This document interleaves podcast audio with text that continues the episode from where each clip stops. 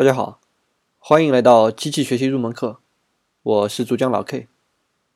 前面的节目中呢，我们介绍了人工智能在图像识别等领域的应用，对于语言文字的听说读写，也是人工智能所擅长的应用领域。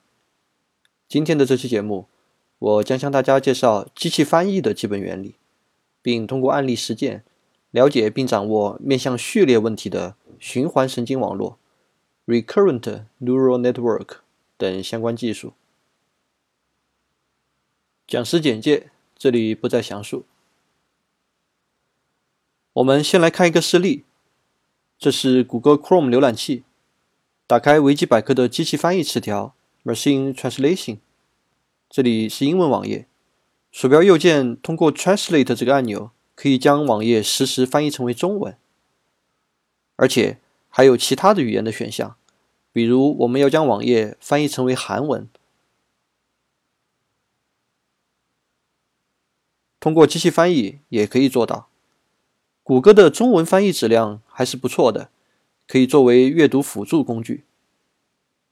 那么这件事情是怎样做到的呢？我们来看一下机器翻译的演进过程。早在上世纪五十年代。计算机科学家和工程师们就已经开始了机器翻译的尝试。早期采用的是基于规则的经典方法，rule-based。这一类方法呢是知识驱动的，需要语言学家的专业知识，包括元语言和目标语言的词法、语法、句法等等。后来演化出基于用力的机器翻译，example-based。它的理念呢是利用相似性复用系统中现有的翻译用例，这是一种数据驱动的方法。到了九十年代初，在 IBM 等机构的研究下，出现了统计机器翻译 （SMT）。它结合上下文以及词、短语、句法等知识，从统计学的角度判断哪种翻译的方式的正确率更高。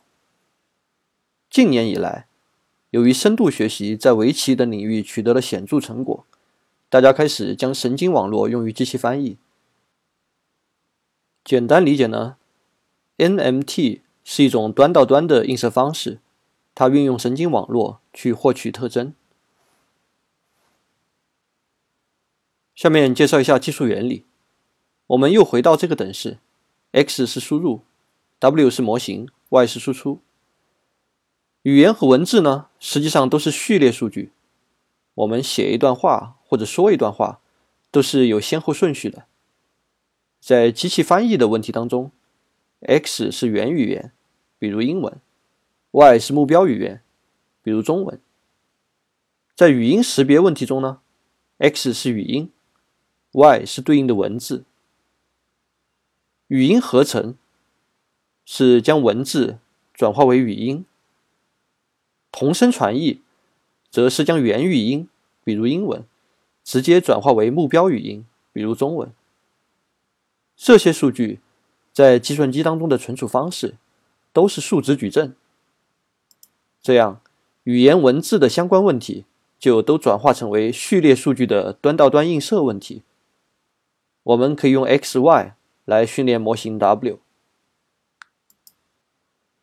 我们把运用机器学习的方式，实现不同语种的语音文字之间的转换，称为广义机器翻译。在实际生活当中，这已经有非常多的应用场景了。比如，苹果 Siri、小米音箱，还有很多车载系统可以听懂我们说的话。YouTube 等视频的网站可以根据视频当中的语音加载实时字幕。语音合成。可以让霍老先生更好的和大家沟通。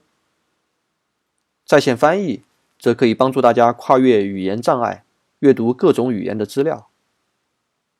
接下来，我们通过项目实践再来深入了解一下。来看一下我们的训练数据集，X 是英文，Y 是中文。数据集合当中包含各类词、短语和句子。我们的目标是运用这些数据。